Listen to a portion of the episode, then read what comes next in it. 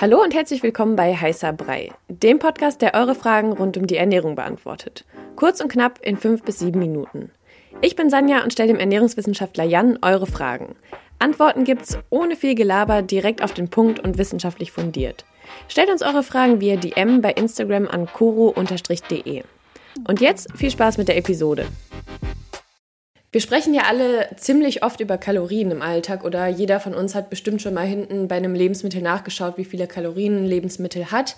Und ich habe letztens mit einer Freundin darüber gesprochen, die macht Diät. Und da ist mir aufgefallen, sie wusste eigentlich gar nicht genau, was eine Kalorie überhaupt ist. Ähm, und die Frage gebe ich direkt mal an dich weiter. Ja, was ist denn genau eine Kalorie?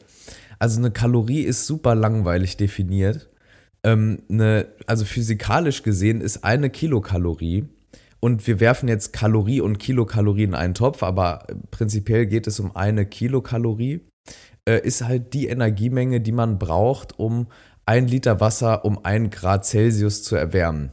Mega langweilig, ja. Also sehr physikalisch. Genau, es ist super physikalisch, also es ist eine Energieeinheit. Ähm, allerdings ist, und das wissen vielleicht auch nicht alle, die Kalorie gar nicht mehr die offizielle SI-Einheit, wie man das nennt, für Energie, sondern das ist Joule. Deshalb seht ihr auch auf der äh, Verpackung von Lebensmitteln immer Kilokalorien und Kilojoule angegeben. Und die Umrechnung ist auch, ich werde es jetzt einfach mal sagen, aber es ist auch echt Physik halt. Eine Kilokalorie sind 4,168 Kilojoule. Im Prinzip ist aber das worüber wir ja heute reden, einfach die Energiemenge in Lebensmitteln und nicht die Energiewärme, die man, äh, die Energiemenge, die man braucht, um Wasser zu erhitzen. Aber das ist so die Definition. Okay, also kann man quasi sagen, das ist die Energiemenge. Genau, das ist die Energiemenge, die ein Lebensmittel enthält. Mhm. Und ähm, es geht ja auch oft, wenn man jetzt über Diäten spricht und Abnehmen, um gute und schlechte Kalorien. Und da ist die Frage, was ist das überhaupt? Also gibt es überhaupt gute und schlechte Kalorien? Sind alle Kalorien gleich?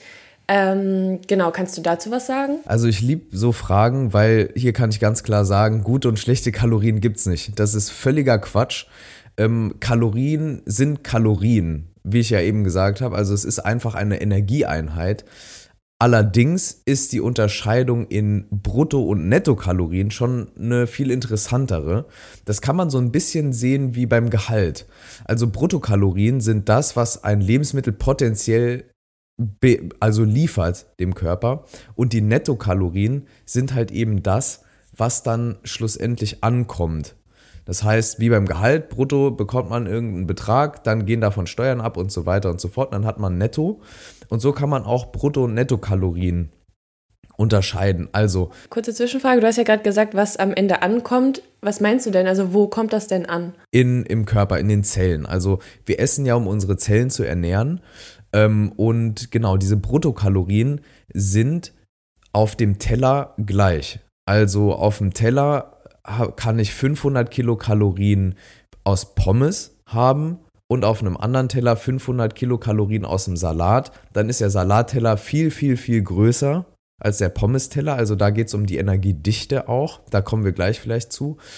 Ähm, aber schlussendlich sind diese Kalorien erstmal gleich. Netto sieht es dann im Körper anders aus. Also netto heißt, wie wirken Kalorien eigentlich im Körper? Und da kann man schon sagen, dass Kilokalorien unterschiedlich wirken. Mhm.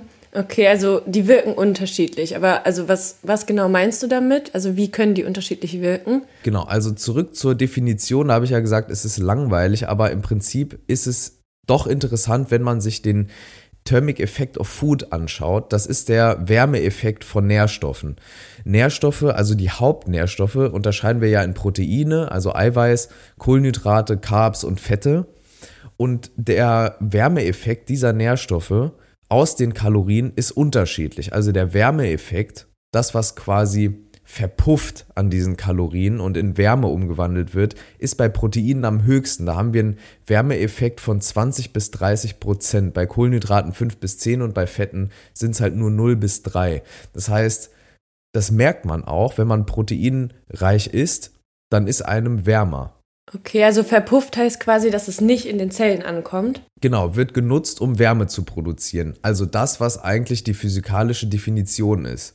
also unser Körper besteht ja zu einem Großteil aus Wasser. Das heißt, auch wir werden sozusagen erhitzt. Ist jetzt sehr vereinfacht dargestellt, aber im Prinzip kann man sich das merken, der Thermic Effect of Food ist unterschiedlich. Also wenn man eine Diät macht und auf sozusagen die Kalorien schauen will und so, sollte man eher proteinreich essen, aber wir kommen auch später nochmal auf Tipps.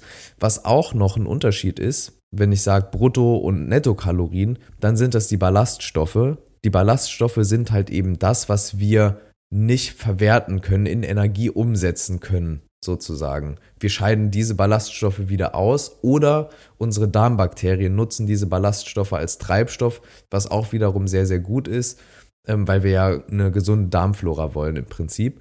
Und dann unterscheidet man noch bei Kalorien die Umwandlung von überschüssiger Energie in Körperfett. Das heißt, wenn wir zu viel oder wenn wir mehr Kalorien aufnehmen, als wir verbrauchen, dann speichert unser Körper, so smart wie er ist, das ja in Körperfett ein um schlechte Zeiten zum Beispiel, um da vorzubeugen, damit wir eine Reserve haben an Energie.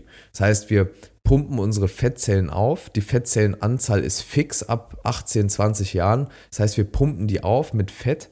Und da geht es darum, um die Betrachtung aus Proteinen, Kohlenhydraten und Fetten, wie viel wird denn da eingelagert in die Fettzellen? Und da kann man sagen, aus Proteinen ist es deutlich weniger auch ähm, was eingelagert wird vom Überschuss als bei Fetten und Kohlenhydraten. Okay, und jetzt nochmal zurück zu der Eingangsfrage. Du hast ja gesagt, es gibt keine guten und schlechten Kalorien. Du hast aber auch gesagt, ähm, Pommes und Salat, das hat die gleiche Kalorienanzahl, aber die sind ja dann doch unterschiedlich. Da muss es ja doch irgendwie einen Unterschied geben. Was ja. wäre denn zum Beispiel jetzt gut und was schlecht in dem Sinne? Genau, also gute und schlechte Kalorien gibt es nicht. Was es gibt, sind sozusagen gute und schlechte Lebensmittel oder Nährstoffzusammensetzungen. So. Und bei einem Salat hat man natürlich einen ganz anderen Sättigungseffekt auch nochmal, ähm, beziehungsweise einen füllenden Effekt in dem Falle, was da auch nochmal reinspielt. Und ansonsten würde ich sagen, sollte man lieber unterscheiden in gute und schlechte Lebensmittel, wenn man das so machen will und weniger in gute und schlechte Kalorien, weil dann kommt man bei sowas raus wie, dass man sich proteinbetont ernähren soll, natürlich nicht im Überschuss, aber so 1 Gramm bis 1,5 Gramm Protein pro Kilogramm Körpergewicht und Tag sind auf jeden Fall okay und auch gut. Ähm, denn Protein sättigt auch länger und, und besser als die anderen Nährstoffe, Kohlenhydrate und Fette. Ähm, dann sollte man naturbelassen essen, dann hat man eben diese Ballaststoffe drin, von denen ich eben gesprochen habe, und den Sättigungseffekt und eben halt ballaststoffreich, also für die Darmflora was machen, weil wenn die aus dem Gleichgewicht ist, dann kann es auch dazu kommen, wenn man zum Beispiel einen Stamm hat, Firmicutes heißt der, wenn der zu häufig in der Darmflora vorkommt sozusagen, dann kann es dazu führen, dass man leichter zunimmt. Ähm, und schlecht wären, also schlechte Lebensmittel sozusagen, wären halt Lebensmittel mit viel Einfachzucker, mit wenig Ballaststoffen, frittierte Sachen, also Transfettsäuren also und so weiter und so fort. Pommes zum Beispiel. Okay, alles klar. Das war eure Frage zum Thema Ernährung kurz und knapp besprochen. Danke fürs Zuhören. Wenn euch die Episode gefallen hat und ihr mehr davon wollt, abonniert unseren Podcast, um keine Folge mehr zu verpassen. Stellt uns weiterhin eure Fragen und lasst uns gerne eine Rezension bei Apple Podcast da. Wir hören uns beim nächsten Mal hier bei Heißer Brei. Ciao.